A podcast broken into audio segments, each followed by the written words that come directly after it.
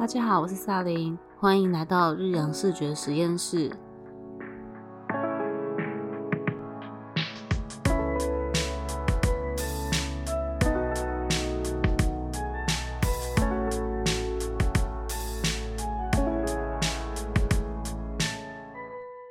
今天我们邀请到摄影师 Joe Boer 来帮我们，就是分享一下他在摄影这条副业上面的一些心得跟感想。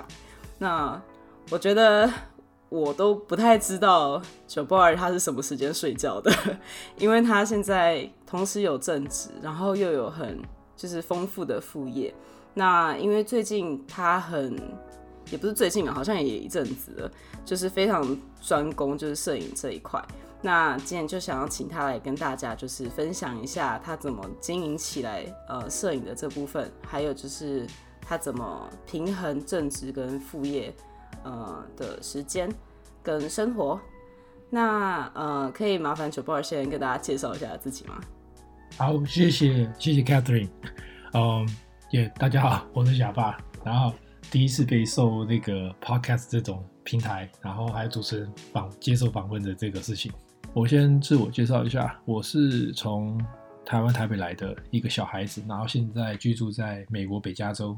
然后 San Jose，然后西谷这个地方。那我现在的正职呢，就是在做从事教育业这方面的像 PM 的职务的性质。那我的副业其实就像刚刚 Catherine 所说的，副业其实还蛮多元化的，因为现在人叫做斜杠嘛，那其实是。说穿了，就是为了自己生活，因为加州实在是，呃，生活费很高啊，那必须要就是在拓展自己的一些副业，然后经营，然后才可以看看说未来是否有其他机会转换跑道啊，还是说是怎样的心态去转换这样子。那也就是为什么我的副业会比较的两个或者三个比较多一点这样子。那我觉得九八有一个很强的部分，就是因为。b a r 的本科好像其实不是跟就是创意产业或者是跟摄影相关的，但是他就自己自学，然后自己摸索。那他现在的客户量其实也也蛮多的。那我就想请问 j a b a r 就是说你开始拍摄的契机是什么？因为你看你从你不是本科，然后到就是你现在接那么多客户，是不是可以跟大家分享一下你怎么开始？哦，可以啊。我一开始哦。呃，是读的是心理学，在 U C Davis 读心理学。那一原本其实一开始是想要偏向走医疗这方面的，但是因为这学费太贵了，就哎快付不出来了。然后就想说，那先赶快先提早毕业好了。那就刚好读完一个心理学是一个 cap，然后你才会再去选你要的那种专业科目嘛，在硕士或者是那个 p r e m e 上面。好，那那时候就先把这边工专攻完。那想说，哎，毕业完业之后可以出来去工作打工这样子。那就是在心理学的那个课堂某一堂课上面的时候，我们会需要用到一个相机去拍摄。那色彩心理学跟人为心理学。那那时候就想说，哎，拍一拍看看，就是身旁的，比如说铅笔啊，那自己家里面的东西啊。或者是水果、香蕉、苹果啊，然后后来拍同学，然后拍一拍就很感兴趣，觉得哇，这摄影真的很好像蛮好玩的。然后但后来觉得说，哎，为什么我自己的摄影东西怎么都跟别人差这么多？广告上面差那么多，或者是你看那种脸书、Facebook 或者是那种社交媒体上面的照片，人家哇大片很漂亮，啊，我们自己拍的每一张都失焦 啊，怎么这样？对啊，就觉得说，哎，怎么会这样子？那那老师他们也有给一些那个。那个指导说明书那种 instruction 就说，哦，你你们的这种基本上打 auto 档啊，然后相机机基本上就可以了。那我想说，那你一台相机就这么大，然后有这么多功能，那怎么可能就只有只用使用这个 auto 档？那后来是自己上网去搜索学习一下，说，哦，原来 M 档啊、A 档啊，还有光圈啊，或者是 ISO 啊或快门这些等等的一些基本的一些元素要求，它其实可以让就是摄影的被摄物品会变成不同的效果。那从从上面拍，从前面拍，从下面拍，侧面拍，不同角度有不同的效果。所以开始勾起我这个兴趣。哎，所以原本是高材生哦，并不是啊，就只是一个混个学历而已。当时要去走这一的原因，也是因为当时的的女性好朋友，哦，对，然后激励到我的这句话，所以我觉得说怎么可能呢？我也想说试看看好了，看是我是不是独一的，对，就后来发现真的不适合独一啊。你刚刚应该是因为学费的关系，不是因为自己没有才华吧？呃，学这是学费关系，就是美国读医是很贵，对啊。那你说你是就是因为你当时有一个心理学的课程，然后让你第一次踏到就是摄影的这个环境里面，因为那个是一堂课的作业嘛。那你之后就是你不是说你就慢慢有兴趣嘛，然后可能开始看一下相机怎么用啊，或者是说要拍什么样的物品啊，或者什么样的领域啊之类的。那你之后有没有拍摄特定的领域？就是说你有没有就是呃专攻什么专攻什么？一开始的话就是。后来就觉得，哎，摄影蛮好玩，因为当然那课上完你要还相机给人家，哦然后还回去。那还回去的时候，那我就我第一部的相机是在 Costco 买的，哦然后那种是那种 package 套套餐式的，就是你控对，就可能就是五九九那种，然后有一部一些很、嗯很普通的镜头，然后电池，然后整个套装，然后说拿那台，然后那时候就跟朋友说，哎，我我现在在玩摄影，然后可以拍拍你这样子，然后也是先从朋友下手先。嗯，都是这样对。东拍西拍，东拍，对，东拍西拍，东拍西拍，嗯然后连家里那种马桶都拍，你知道，就觉得好像是达达艺术一样。对，就后来发现，哎，这个东西越学越多，那开始就开始存钱买镜头，二手镜头这样买买起来，哦一些定焦镜，因为我喜欢玩定焦镜，因为真的是它有那个 bokeh，它的那个前后的那个前后的那种虚化，我就觉得很漂亮。嗯嗯好了，那就开始买这种定焦镜来玩了，二手的这样来玩。那那后来也认识一些摄影同好者，然后开始带我去拍人像，哦，然后后来也有跟一些湾区的，就是那时候拍呃婚礼的这种大师级的人物，哦，然后他们就跟着他们在旁边看啊、观摩啊，怎么去拍人啊，这样慢慢旁边在学习。了解。所以感觉是人像居多吗？还是有人像之外的？人像那时候是居多的，因为那时候我们比较就是在 focus 在血液上面的话，哦就是说你要拍人像，有一个东西叫做 facial expression，哦，你什么样子情况下你会让人家感生到恐惧、害怕或开心？嗯那有些人觉得，你看你笑就很多种笑，就是有真笑、假笑。那可是有些人或者是或者惊笑这样子，那你要怎么样去让照片产生出来那个笑真的很自然、很漂亮？可是事实上，behind the scenes 或 behind the lens，你这个其实是做梦不同的故事。挑领那个对方，然后产生的效果出来。那因为我听过很多，就是有在做摄影产业，他们其实还是会接一些跟嗯商品有关的一些案子。所以你是对商品的案子比较还好吗？还是其实你有接一些商品案？商品我也有也有接，就是呃后呃原本就是拍人像，拍拍拍拍到人像，就是拍到都呃应该是怎么讲？我拍人像从就是抓大头照人像，然后婚礼婚纱，然后到私房写真都有去拍。那拍到静态的话，就是像食物，啊，最近就是食物这方面的东西比较多，然后再还有就是房子，就是呃建筑房子或者是人家要卖房子的这种拍照片也开始变多。那后来发现，觉得说我近期拍房子的量，因为也是受到疫情关系，嗯嗯那也 appreciate 这些人可以赏赏这碗饭给小弟吃啊。嗯，那是很厉害才请你吧？没有啊，就是因为因为刚好也符合他们要求，嗯，然后价钱他也觉得很 reasonable，那那还有就是他们觉得效率的问题，你觉得蛮就是跟他们配合还蛮蛮、有默契的，所以才会有这个机会嗯去拍一些湾区的一些房子这样子。我有点好奇，就是因为你听起来好像拍过很多不同类型的照片，就像人像啊，然后食物啊，然后可能呃房地产啊什么的。那你觉得你在拍的时候有没有什么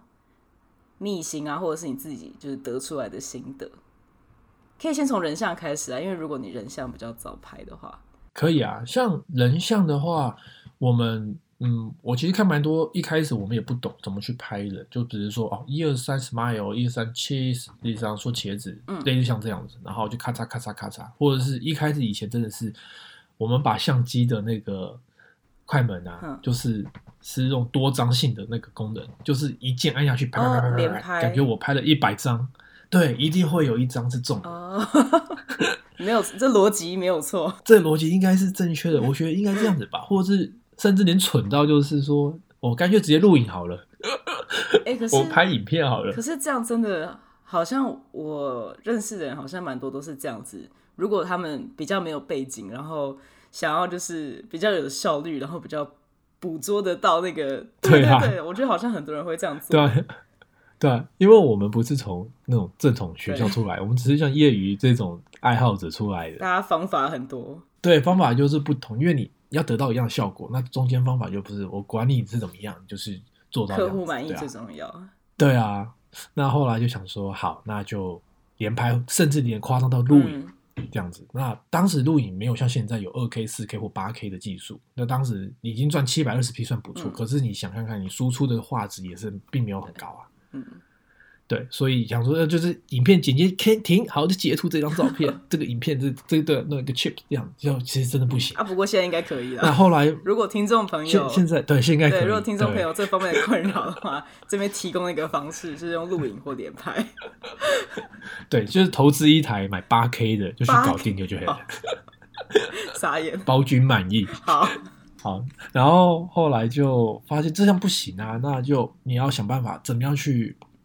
表达你想拍的这个样子。嗯那一后来就像剪头发一样，你拿一些 sample 给人家看，你想剪这个发型是不是，或者你想要这种造型，嗯然后给人家看，你是不是想要这种照片造型，是这种感觉，嗯有日系感觉，还是欧美系的感觉，还是就是那种文青的感觉，给人家看参考。那虽然可能不一样，但一开始我们就完全照抄嗯海报上面的、杂志上面的图图案一模一样。嗯他怎么做的动作，我们就按照那样的动作去做。嗯好，做完之后好定格，然后就跟人家说好来笑一个，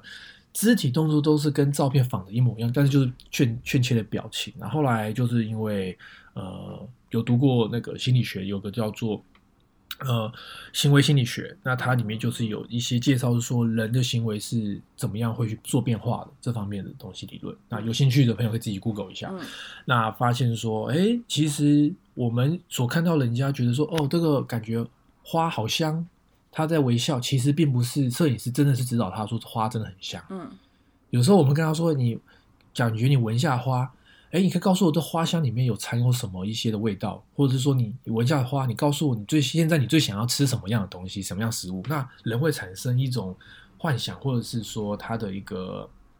一个想象力。这时候他在想什么东西，那这时候产生的一个微表情，这时候你的这个快门就赶快拍下去，这就是最好看的 moment。哦，感觉有或者是说欸，你拍呃，我们拍一些女生要笑的时候，嗯男女朋友或情侣照的时候，要笑的时候，那我们通常都会说一些很尴尬的一些内容给对方听。那说，哎，你请问你们第一次接吻是在哪个地方？然后这时候他们都会往一下想一下，那这时候互相看一下都会尴尬笑一下。啊，我对以为那当然是看人啦，当然看人啦。你的话题可以很比较可以提升，比较更劲爆一点，但是当然是要看对你拍摄的那个人的问题，你不能说一开始就说，哎，请问一下，你们第一次在呃呃那个在 为爱鼓掌的时好，候，为爱鼓掌。对，为爱鼓掌的时候是在哪个地方，在谁家？对，那不可能啊。哎、我觉得很有趣欸，因为因为我原本以为就是讲尴尬矛盾的话或话题的话，对方会更僵硬这样子。可是这样听起来好像的确，就有时候我们听到像这种，应该虽然有点尴尬矛盾，但比较像是就是幽默偏向幽默的话的时候，其实我们好像反应都会蛮自然的，对，这个时候真的是最自然的。感觉有学到。然后就只是用别的方法去呈现你最，因为这是比较有效的方法，你想呈现你的拍照片了，要不然有时候被拍摄者第一个他不并不是专业模特嘛，嗯，那他不可能说他人到眼神到位置就到这样子，那你必须要做一些故事性的引导跟他讲。而且之前其实有碰过，就是就是我是给人家拍的角色，可是我听到摄影师说：“来，给我多一点幸福感。”然后我就说：“什么叫幸福感 哦，对啊，这个我有听过，就是之前我们我去旁边当小小弟的时候去看的时候，然后也是看到有些摄影师他们会说，哎，给我一就像你说的，给我个幸福感啊、然后或者唤醒，然后说，哎，给我一个就感觉你是在迷失在森林里面的一个女孩子，？” 天哪！这个感觉可是当下你的人，你明明就是在一个比如说大热天的下面，对啊，你告诉我说你对，那有时候很难去想象到，那可能就是嗯，有时候真的是就是你用用浅显易懂的方法去跟人家讲。嗯对吧？甚至有时候我开玩笑，一开始开玩笑说，哎，可不可以给我什么样的感觉？那有时候有些人，有时候我自己都不知道我在说什么。一开始的时候，我甚至都说到说，来给我那个膝盖，给我个微笑。会不会太抽象了，为难人哦请问一。下，膝膝膝盖给我个微笑 什么意思？然后大家就笑了。对啊，这种有时候就是，真的就是有时候讲的东西可能要真的是要浅显易懂，这样那被拍摄者的话，他们会听到会接受，那他们就知道这个情况是怎么样。而且感觉这是要接过几个，然后真的实测过。对，实测过的，嗯所以我也是一边就是练等级，嗯一边拍照一边练等级。那当然也是很 appreciate 每一次拍照片，因为被拍摄的人当然是相信你，给你拍照片。就算他不相信，可是他也是可能付出百分之五十，嗯或对不对？他也是愿意给你出来被拍，那你嗯代表说，那也要花点功课，花点心思，帮人家去做一些呃设计啊，或者是说桥段，你要怎么去拍照片这样子。你刚刚有讲到一个我觉得还蛮有感的地方，就是之前因为我们读的比较像是艺术研究所这样子，然后其实我们有时候跨系都得互相帮忙这样子。那之前有一个机会，就是说我们去呃摄影系，然后可能是就是也是被拍这样子，然后因为就像你说的，就普通人根本就不是什么专业的 model 啊，或者说也没有这么经验丰富。所以你到现场一定超尴尬、啊，就超尴尬，然后又超僵之类的。然后我记得那时候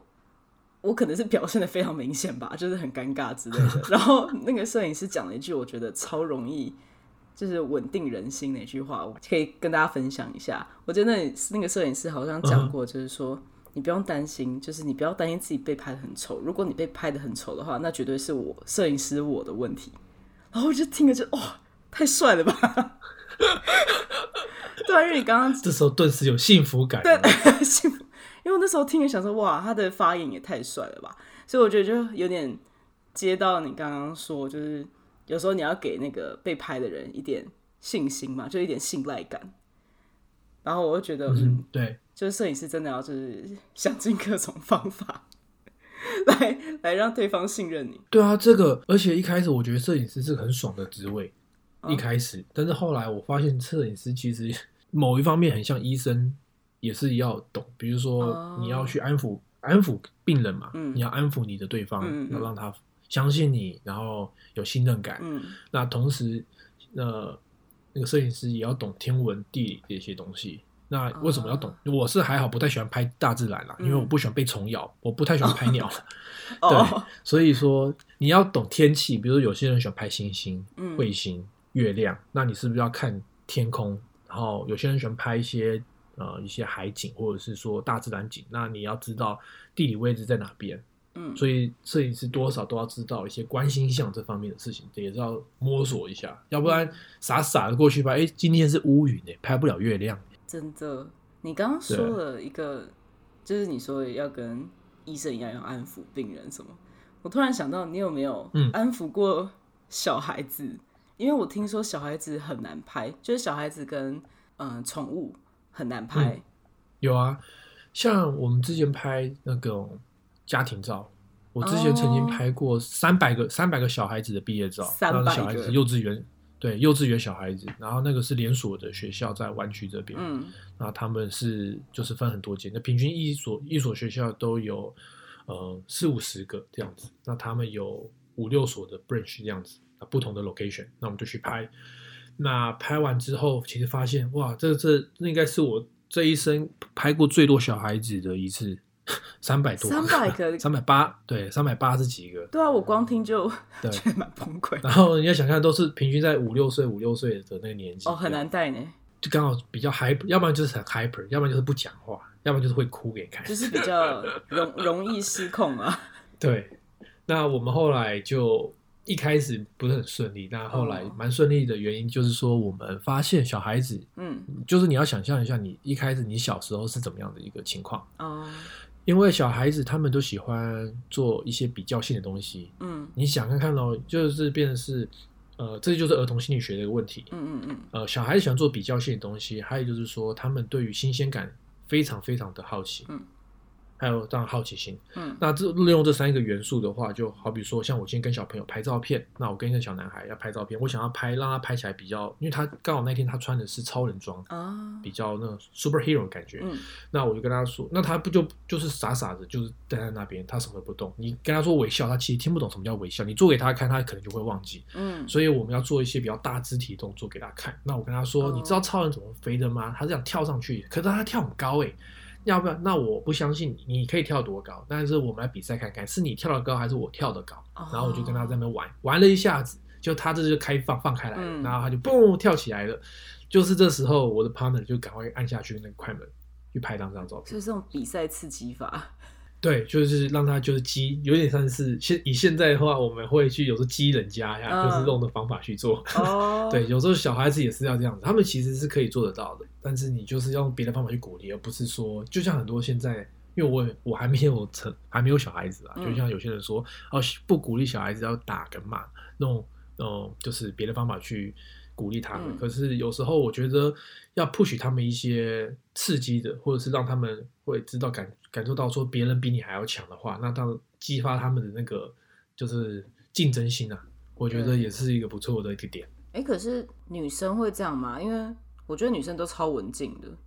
我记得我以前小时候也是超人避俗那种。对啊，我想说你叫我跳，我也不会跳。对啊，女生拍照我们就不太会用这方法，因为女生觉得说你在干嘛，怪叔叔对啊，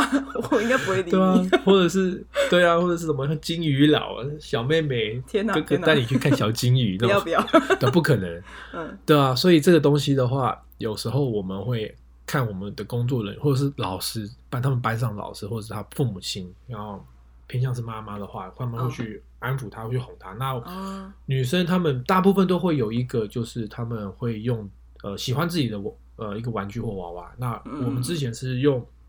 一种像那种小飞象那种大耳朵，嗯像高飞高飞狗那种大耳朵，嗯，然后它下面有个那个 pumper 那种按按压式的，然后耳朵会飞起来翘起来这样子。哦，好可然后。我们就是弄这个，我们就是用这个东西去去，我叫做吓人家了。嗯其实人家会看到，哎，这什么东西？对啊，然后就会发出一些声音给人家看，然后一发出来的时候，他眼睛就会看到他啊笑了，然后我们就赶快拍这个 moment 给人家看。而且如果是小女生看到兔宝宝那种，应该会说啊兔宝宝，然后就超兴奋的。哦，对啊，或者是就是小小动物这样子，嗯，应该也也会对。可爱的。但是我们当时，对啊，当时拍摄要是有这个就好，但是 预算问题没有这种东西。难怪你说就是摄影师很累。嗯，对，摄影师你真的都要都要去读懂、了解一下对方的客户，因为每一个人都是 unique 嘛。对，啊你要知道对方的他的习惯性是什么，是吃什么，或者是说他穿什么，他用什么，这些你大概多少都要知道，因为来自的背景的文化不太一样。你觉得拍小孩子跟，因为你刚刚有说你会拍一些婚纱照，那也觉得嗯拍小孩跟拍新人，你觉得哪一个比较累？哦，都累，不同程度的累。这样，因为其实我想，你刚刚你刚刚好，因为我觉得婚纱就是、嗯你知道就是新人嘛，然后结婚，对，照理说应该是一生一次啊。那对是啦，然后对啊，对，所以我觉得我这是我自己的想象啊，就是我觉得新人可能都会比较重视是。那那个出来的成果，所以我就会想象说婚纱会不会其实比拍小孩更累？呃，你这么说的话，其实我个人啊，以我个人觉得的话，嗯，对，啊，会变得是拍新人会比拍小孩还要累。呃，就是先拿我先拿第一点来说好了，就是修图来说，啊小孩子不太需要修图。啊，对，小孩子，你跟他说皮肤磨平，像话吗？而且家长每个小孩子都已经，对啊，每个小孩都已经是很那个胶原蛋白都已经很够了。对啊，然后，而且你不可能给小朋友说嘴唇像女孩子，嘴唇上口红上那个，气色他，拜托他他不需要上那么多粉味，好不好？对 对，对吧、而且小孩那些都很自然天真，就是要看着最自然天真，嗯所以基本上他们的后期处理是很简单的，就接下来就只是光光影的问题而已。对啊，而且家长应该怎么看怎么爱，对啊，嗯你不可能说，而且有时候像小朋友，他们一把鼻涕一把眼泪，嗯流鼻涕的那个东西，有时候家长还喜欢，还很奇怪。我们我们想把它擦掉，他们说不用，那是很自然这样子，真的，对吧？那拍拍新人的话比较麻烦一点，就是说，呃，大部分百分之九十或九十五的人都是第一次结婚，嗯嗯，就是然后去拍婚，没有经验，然后他们就是会觉得说，他们所想象的东西，或看他们杂志，他们会有理想化，就是觉得说，我就像拍像那种欧美大片一样，或者是谁谁谁照片一样。可是有时候就是，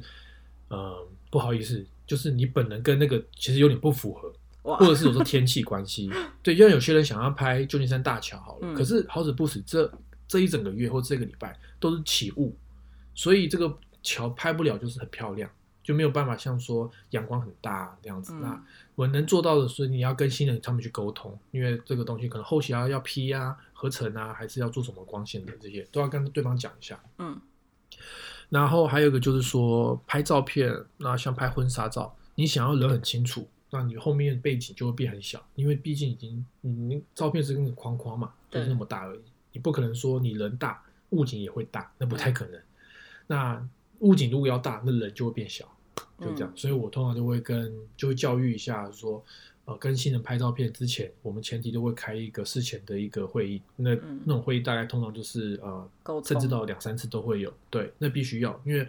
当天当下如果不沟通好的话，这个会很累，而且新人他们因为是拍一整天，也是会很累嘛。那嗯累的话就觉得很烦，那烦的时候就是哦就没有耐心，没有耐心就会跟你吵。哦，真的耶，对啊，对对对对对。哦，对，还有就是，如果是夏天要去拍的话，真的，我建议摄影师或者是就是相关人士，就是可以嗯准多准备一台那种电风扇，就现在有那种 portable 的那那种可以带，对 portable 电风扇，对，这样有时候拍拍那种热，那个不用再弄扇子扇的，有时候这样扇扇那个眼妆或者是头发都会花掉。对，那个电风扇这样吹吹，还可以架到脖子上，很舒服。哎，真的哎，不然的话，这个天气要这样拍一整天，对啊，普通人都会会。对啊，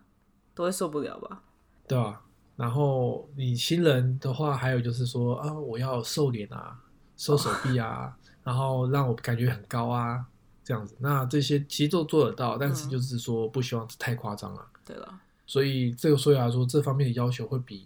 拍小孩子来的多，这样子。我记得你跟我讲过，就是说，就是因为很多环境的状况，然后所以就是你看到你看到的照片是香的，可是背后其实很辛苦。哦，对啊，啊，我看到香香的，然后后面是流汗不知道流几包卫生纸了。真的就就是那个小小弟之前也是很好奇说，哎，请问一下，这种我们常常看到那种写真对，拍的那种很火辣的这种，哇，感觉就是梦幻职摄影师的，幸福，对，摄影师的幸福感吧，有看，对啊，有的看，然后又可以拍，然后照片可以自己收藏，那种感觉，那种感觉就是超级摇滚区前面的。对，但是真的当你去做的时候，其实 并不是真的这样子这样子的一个想法了。啊，真实状况是什么？真实状况就好像好比说，我们之前在一个摄影棚去拍，因为通常拍这个都是租借是呃 hotel 或 motel 这方面、哦房间，或者是说有摄影棚。那摄影棚好跟坏真的有差，有些摄影棚真的是没有、呃没有电扇、没有冷气这方面的，就是完全全是这个房间空房间，然后有背景这样子给你去做。嗯，那有一次我要去拍的就是一个偏向是一种嗯类似像废墟的那种感觉，但是它又不是真的废墟。然后那模特就是就是嗯若隐若现好，，然后我们就觉得说，哇，这应该是很不错的效果。那灯光都架好了，拍。那好死不死，那模特可能是隔天吧，吃的不知道是麻辣火锅还是吃什么东西了，哦就哎，手一举起来，然后我们当做很镇定当做没有，对，没有这回事情，我就继续拍，然后跟他说姿势怎么摆。可是这时候你知道那个其实是我有味道的，这个真的哦这个真的，这个这个太臭了，太臭了，这个 hold 住一下，等一下，等一下，我们需要先通风一下，这个先暂停一下。那他这样模特儿但是你又会不会之后拍不下去啊？这你就会想象说，哦，其实你看长得光鲜亮丽、漂漂亮亮的，其实他跟我们人一样，还是会放屁啊，嗯，还是会放臭屁啊，对吧、就是说，哇，这些女生哇好漂亮啊，然后感觉照片拍出来是香的那种乳香味或者是花香味，像但事实上，但事实上就是他还是跟我们一样，还是一样都是人啊，对就，是该做的事情他还是会做，对吧、他们也是很辛苦啦。哦，对啊，对啊，在那个环境下，啊对，所以现在疫情很非常非常好啊，我们拍照片都已经习惯是要戴口罩了，哦，这样为了子啊，避免杜绝一些外界的外界因素在。对对对对对，就是大家防疫要做好。对，因为刚刚刚刚你讲都是活的，就因为是拍人嘛，所以是比较是活的物体。那因为最一开始的时候，你有讲到你会拍食物、食品类啊，或者是说一些房屋、房间的部分。那你觉得，就是你拍活的东西，跟你拍就是可能比较静态的东西，有没有什么不一样的体验？哦，当然体验真的是差蛮多的，就是感觉一个是从天堂，哈，另外一个是人间。所以哪个是天堂，哪个是人间？以我的话，当然觉得就是不说话，静态的话都是天堂。哦，对，因为第一个你不需要跟他沟通，你不用跟他，你不用我所谓不用跟跟他沟通是当下不用跟他沟通，但是你嗯还是要跟产品、那个拍摄产品的那个负责人或者是老板或者是店家要了解一下，说嗯你接下来拍的是什么东西。对、嗯你总不可能说我拿个大炮相机进去就拍你厨房那样子，你开玩笑，像话吗？对啊，但是说当下你不需要跟那个，比如说我像我拍食物拍菜好了，那我不需要拍我我拍珍珠奶茶，我不需要跟每一颗珍珠说来那个给我一个微笑，给我个幸福感哦，不需要。珍珠就是珍珠，对，你只要当珍珠就好了。没错没错，你 就是装饰像珍珠就对比如说我拍的是那种呃芋头牛奶，来来芋头牛奶来拍一下哦，给我一下有那种甜蜜滋味的感觉哦。对，它就直接是甜蜜滋味。没错，嗯我记得，就是你刚刚不是说芋头牛奶要有甜蜜滋味吗？对是不是？其实你要，其实你还是要把它变得有甜蜜滋味，就外观上面。因为我记得我之前好像看过，哦对啊对对对对对对就是说食物有时候你还是得想个办法，就是稍作加工，不然的话，得给它化妆一下。对对，嗯，对，这这就是摄影师的一个大撇步小秘辛。嗯 那就是说，像我们拍摄食物，像嗯，我们拍摄炸物类的，好了，不论是炸鸡、炸鸡块、盐酥鸡，还是呃，就炸物类的，或者烤鸡这种感恩节吃的烤鸡，嗯。那我们其实都是会弄一种很简单的道具，就是那种那个喷头发的定型剂。哦，或者是发发胶。哦物那定型器，对，那它的这种东西，你看你头发喷上去油油亮亮就固定好了。嗯。那菜所有的菜都是一样的，嗯那你你冷掉了之后，它就会暗掉、淡掉，哦，没办然后，你就要用，你必须要靠这种东西去让它觉得一直保持就是新鲜有亮感这样子。嗯。那所以很多你看食品广告，嗯。然后其实哇怎么光鲜亮丽，结果你拿到食物实体食物，嗯。就就话哎怎么怎么是这样子的？好比如说像那种金拱门那一家。金拱门。M 开头的啊 M 开头的那个，对，卖卖叉叉嗯。那家，那个广告拍的那个 Big Man 有多那个澎湃，对，真的非常但是你澎湃拿实体的时候，对，拿实体的时候就说，哎，这个是这个是什么叉小？对，这是什么东西？嗯对，这个是汉堡吗？还是馒头啊？面包？嗯 对对，就是会用一些方法让他们帮化妆。那像饮料那方面的话，我们通常冰块都是假的，大部分。哦，那我会弄那种像那种细胶 silicone 那种胶，哦然后我们要剪成像冰块状的，然后一块块，然后丢进去，因为它很轻，所以放在水上面它会浮起来这样子。对我刚正想问，我想那说它不会沉下去吗？因为它比较轻，嗯介质比较轻，所以它会浮起来。然后杯子的外面大部分现在杯子一直就是玻璃杯或塑胶杯，但是都透明的嘛，对对对，你不可能拿一个就是有颜色的纸杯，黑色纸杯或蓝色纸杯，那你看不到里面拍什么，对通常都是塑胶杯，透明的。嗯那我们会在外面涂上一层薄薄的凡士林，哦，涂上一层了之后，再拿那个那个浇花的那个喷水器，嗯嗯或喷头发的喷水器，噗噗喷几下，拉拉产生水珠，那水珠就攀爬在凡士林上面。哦，那这时候你的饮料其实明明是冷掉，或者是其实就就是室常温室内常温的那个温度，可是当下你从照片相机看出来，效果就是完全是冰冻的，是超级冰的这样子。嗯对，所以我们会在一些道具上面做一些小巧思啦。感觉那个冰的感觉，原来是要这样营造出来的。因为想想也是啊，因为你其实不太能控制。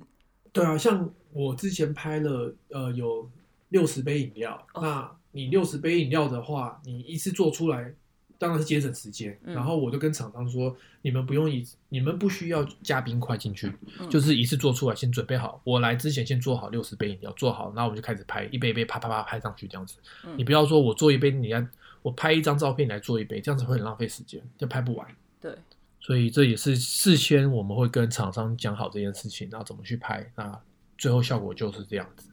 那很多人也会有个迷思点说，哎，你们拍食物是不是哇都拍大餐啊，到时候吃好吃的、啊？其实百分之九十八到九十九，我们都会把这些菜不好意思就会把它处理掉，丢掉，就会会就是哦不会不能吃，因为它已经放了这些东西都不能吃了。你想看，我都已经喷发膜了，那那个炸鸡你要吃吗？不能吃啊那个。发，对啊发胶的那个东西不可能的，所以我们就觉得，那当然这个也会跟厂商或者是店家讲好这件事情。嗯我们为了要让食物做到最漂亮、最精致的情况下，